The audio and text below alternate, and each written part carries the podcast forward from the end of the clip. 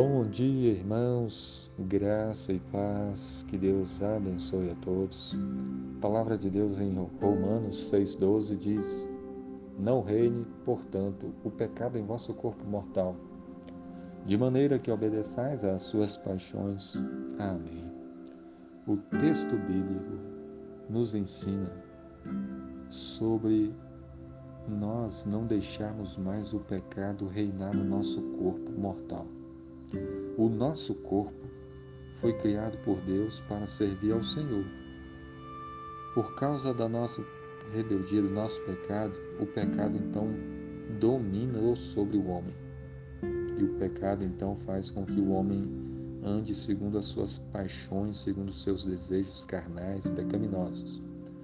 Jesus veio a esse mundo, morreu na cruz, ressuscitou e ele liberta ele traz libertação para todo aquele que nele crê.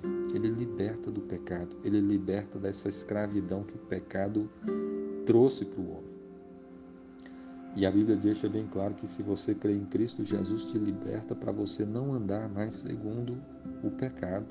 E esse versículo está dizendo para você não está é, dizendo para nós para que o pe... não reine o pecado em vosso corpo mortal. Está dando um mandamento.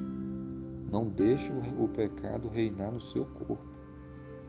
Não ande mais nem nas obediências às paixões carnais. Você não pode mais andar segundo os seus desejos, as suas paixões.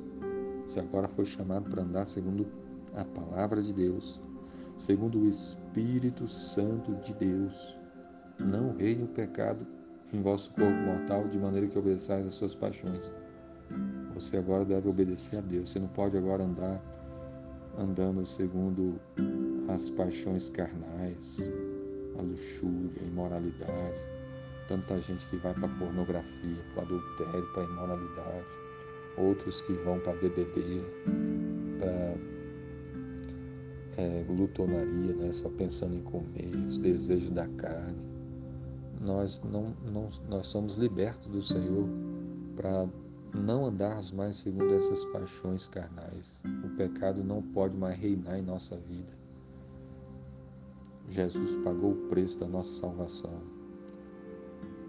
E agora, quem nele crê, tem o perdão, a salvação e a vida eterna. Você foi chamado agora para obedecer a Deus, para ter uma nova vida com Deus, de submissão à palavra do Senhor. Que Deus então abençoe sua vida, para você andar segundo a palavra de Deus, para você dizer não ao pecado, para Deus fortalecer sua vida, para que você não caia mais nas tentações, para que você não ande segundo as suas paixões, os seus desejos, para que você não seja viciado em nada, para que o seu corpo sejam cada parte do seu corpo seja usado para a glória de Deus. Que Deus abençoe sua vida.